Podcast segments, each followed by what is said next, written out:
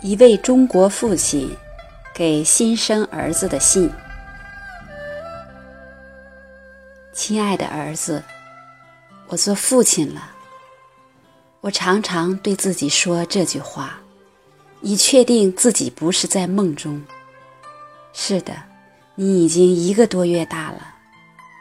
我一天天看着你长大，抱着你，确信这一切都是真实的。我和你妈妈在助产室里一起战斗了三个小时，生孩子的痛苦刻骨铭心。我当时甚至后悔自己让你妈妈遭受那么大的痛苦。你的生日就是你母亲的受难日。永远不要怀疑你妈妈有多爱你，因为我见证了她为把你带到这个世界所经受的。撕心裂肺的痛苦。你妈妈说：“再疼也要把你顺产，因为顺产的孩子会比较坚强。在这个竞争激烈的世界，坚强很重要。”第一次看见你时，我哭了。人们说，很多男人在这样的时刻都会哭。只是没有想到自己也会是一个。看着你，才知道世界上真的是有天使。天使般的你投胎来我家，爸爸一定会努力给你幸福。有一刻，这种幸福的责任感沉重的让爸爸几乎难以呼吸。爸爸怕委屈你，辜负你。爸爸想好好的呵护着你长大。爸爸这不是松，而是知道幸福的童年对一个孩子的一生是多么的重要。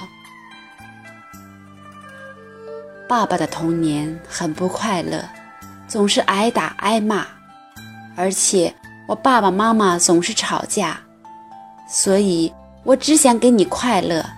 快乐的童年是父母能给孩子最好的礼物。爸爸不恨爷爷，因为他是以他认为最好的方式教育我。你爸爸出生时的中国，很多父母都信奉“鞭子底下出人才”的信条，而且那个时候很穷，贫穷的家庭比较容易出现各种冷暴力和热暴力。爸爸是怕你经历我经历的那种童年。所以才偶有难于呼吸的感觉。养儿方知父母恩，在照顾你的过程当中，我回忆了小时候父母照顾我的片段，深深的体会到，父母为自己的付出和牺牲，绝不是简简单单的用伟大的就能表达。是的。你爷爷虽然爱打骂爸爸，但也很爱爸爸。他用他自己认为最好的方式，努力给我最好的生活。我曾经和你爷爷很难找到共同语言，如今也有了。新的生命就是新的语言。我和你爷爷常常聊你。从来都聊不完关于你的话题。冥想的时候，爸爸也告慰了自己去世多年的母亲。你爸爸大器晚成，母亲还没来得及为我骄傲就去世了。如今流着他的血的你和我们共同的信仰，佛教成了牵系我们的纽带。你爸爸很爱很爱你奶奶。看到你妈妈为生下你所遭受的痛苦，我就想起了我自己的妈妈，想起了她在世的时候自己是多么没出息。爸爸的童年充满了黑色幽默，你爷爷常说：“万般皆下品，唯有读书高。考大学是千军万马过独木桥。”这使得。本来充满快乐的学习过程，变成了凶险莫测的苦役。爸爸读小学时，课本里满是为了崇高事业而堵枪眼和炸碉堡的英雄，还有学校组织我们去听一个勇斗车匪路霸的解放军战士的优秀事迹报告。那个战士胸部、腹部和背部都被刺了十四刀，连肠子都流了出来。这样的教育真的很血腥。爸爸不希望你做学习状元，也不希望你做大英雄。爸爸只要你健康快乐的成长。爸爸相信，只要你健康快乐的成长，你会成长为一个好公民。和你妈妈相识相爱五年，不少时候觉得家真是太小了，除了我就是他，而你的出生。使这个家更加完整，感情的循环成了一个由三点维系的三角，更加充实，更加坚固。父爱和母爱就像洗礼，使我们可以不再活得那么狭隘、自私和局促。和你一起成长，我和你妈妈都可以成为更好的人。儒家说。修身齐家平天下。范仲淹：不以物喜，不以己悲。居庙堂之高则忧其民，处江湖之远则忧其君。是进亦忧，退亦忧。然则何时而乐也？其必曰：先天下之忧而忧，后天下之乐而乐。有了你之后。我对这些体会更深。如今世界好乱，爸爸读历史读得多，知道中国的盛衰周期一直都是非常的腾挪跌宕。我真的希望你不要活在战乱纷纷的世界，我希望你在和平繁荣的环境中长大，从容选择自己的人生道路。如果爸爸只顾着自己的小家，这一切绝不可能。爸爸必须处江湖之远则忧其君，先天下之忧而忧，后天下之乐而乐。说真的，中国眼下已经和平了快七十年，可是历史上中国是个多灾多难的国家。我真的很怕你成长的过程会遇见饥荒、动荡。甚至战争。你出生的二零一四年，中国真的是困挫围城，债务泡沫和经济泡沫可能要破坏性的破灭。索罗斯扬言，中国只有两三年时间解决问题，否则将爆发金融危机。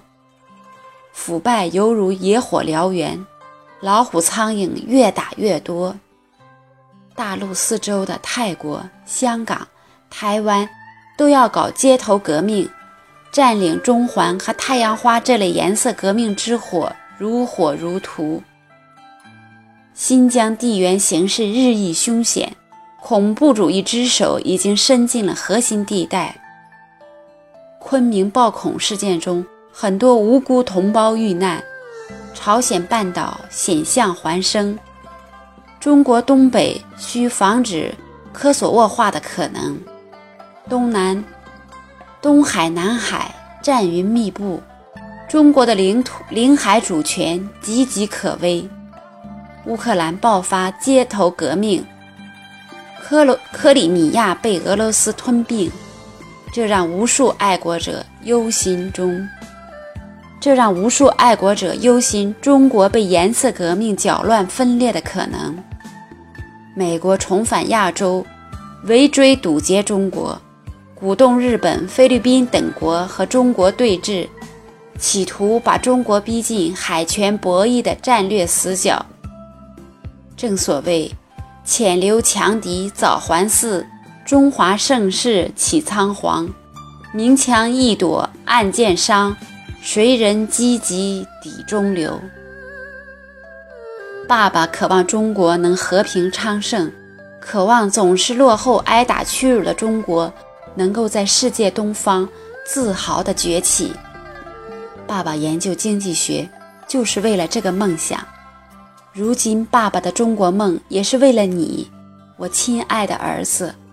我希望你在一个和平繁荣的国家自由长大，自由地选择未来的人生道路。一次动荡，往往能毁掉整整一代人。爸爸爱你。如果你生活的时代充满动荡，爸爸会心碎。